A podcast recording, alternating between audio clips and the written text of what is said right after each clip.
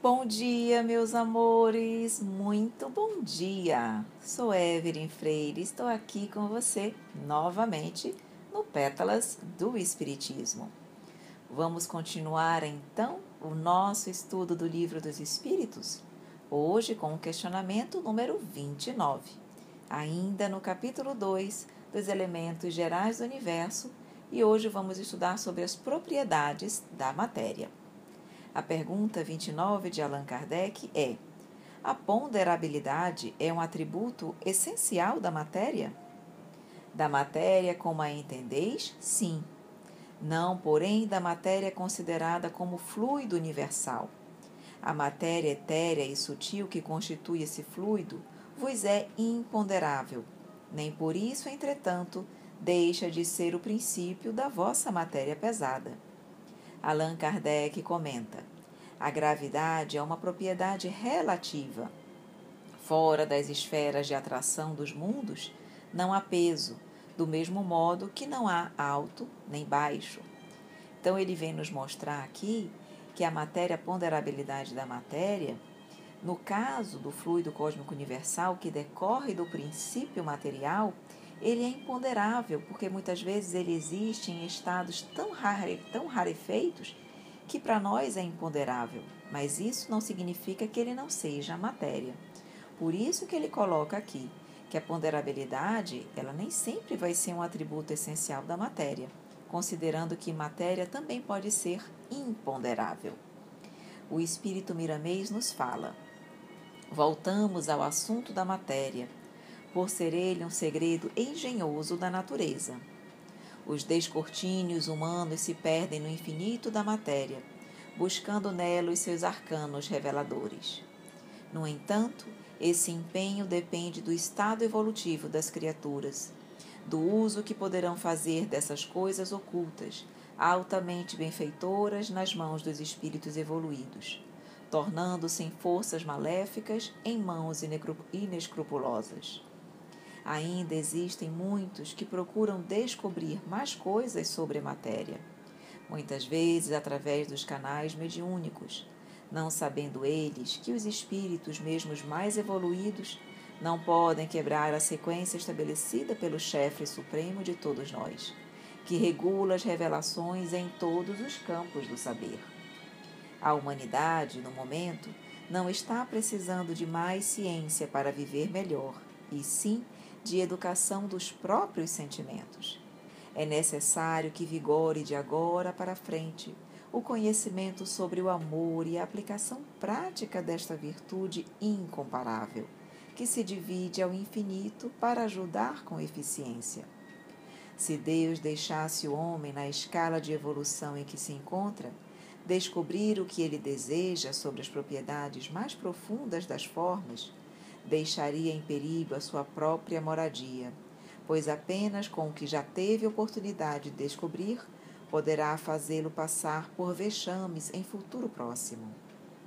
A força maior que a humanidade alimenta é o ódio, a ganância, a inveja, o orgulho e, acima de tudo, o egoísmo. As transações comerciais estão na frente de todos os sentimentos altruísticos e o Cristo foi esquecido na sua mais profunda esquemática de nivelar os homens, como sendo irmãos, filhos de um mesmo Pai, de empenhar com seus discípulos para pregar o Evangelho a todas as nações, a todas as criaturas. Como descobrir mais segredos da natureza? Se ainda estamos usando o avião, uma bênção dos transportes, para matar e dominar os povos destruindo nações e relegando muita gente à miséria? Como dominar com mais propriedades as microondas e a luz na sofisticada expressão da eletrônica, se estamos usando rádio e televisão para a discórdia e para o crime? Por esses dois exemplos, podemos deduzir que já constitui muita bondade de Deus o que já foi descoberto. O século em que vamos todos entrar o início do terceiro milênio é o século do amor, onde todos irão se interessar pela educação dos sentimentos, porque somente o amor sabe dirigir a ciência para que unidos rasguem o véu. Aí poderemos compreender, conquistar e viver a felicidade. O fluido universal toma formas variadas, de conformidade com as circunstâncias e com o ambiente, onde Deus acha conveniente a sua transmutação. A matéria é filha dos fluidos imponderáveis, porém não se move por si mesma. Inteligências altamente evoluídas asseguram este trabalho divino na divina expressão do Criador. Nada vive sem Deus. Todos nós obedecemos à sua coordenação. Não existe liberdade total diante do Criador. Ele foi, é e será sempre o nosso motivo de viver. O homem já domina a gravidade, mas não pode ainda descobrir meios para o isolamento da mesma, segredo que já é de completo domínio dos espíritos superiores, cujos fenômenos são produzidos pelos santos de todos os tempos, com maior relevância em Jesus Cristo. Ela é relativa porque fora da sua ação os corpos não têm peso. Segmentos da ciência têm trabalhado com afinco para tomar os homens, para tomar os homens e objetos invisíveis aos olhos dos próprios homens. Não conseguiram, por lhes faltar amor no coração, por não saberem usar esses meios para o bem da humanidade. Enquanto as criaturas do saber terreno não se empenharem em conhecer a si mesmos, na razão direta da verdade, nada farão por sua própria saúde por tomarem caminhos obscuros, antinaturais. Se não descobrirem a ação malfeitora do ódio, do orgulho e do egoísmo, como podem avançar desordenadamente nos segredos da natureza exterior, para a destruição das suas próprias possibilidades de evoluir? A ciência precisa se modificar, porque agora é a vez do amor no preparo da vida, para que essa vida seja a luz nos caminhos dos homens e bênçãos para os Espíritos de Deus. Que fantástico, não é, meus amigos? Que lição maravilhosa quando Miramês nos fala que antes de nós querermos conhecer e adentrar mais profundamente nos mistérios da ciência, precisamos conhecer o amor. Precisamos permitir que o amor adentre em nossas vidas e em nossos corações, para que só através dele possamos utilizar a ciência para o bem, para o progresso da humanidade, e não para o nosso orgulho e para o nosso egoísmo.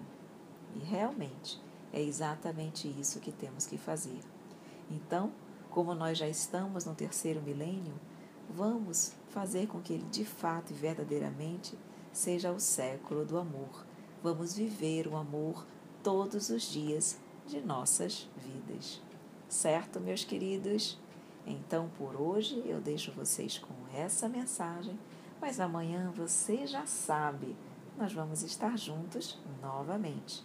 Como sempre, eu desejo um dia maravilhoso para você, de muita luz, de muita paz.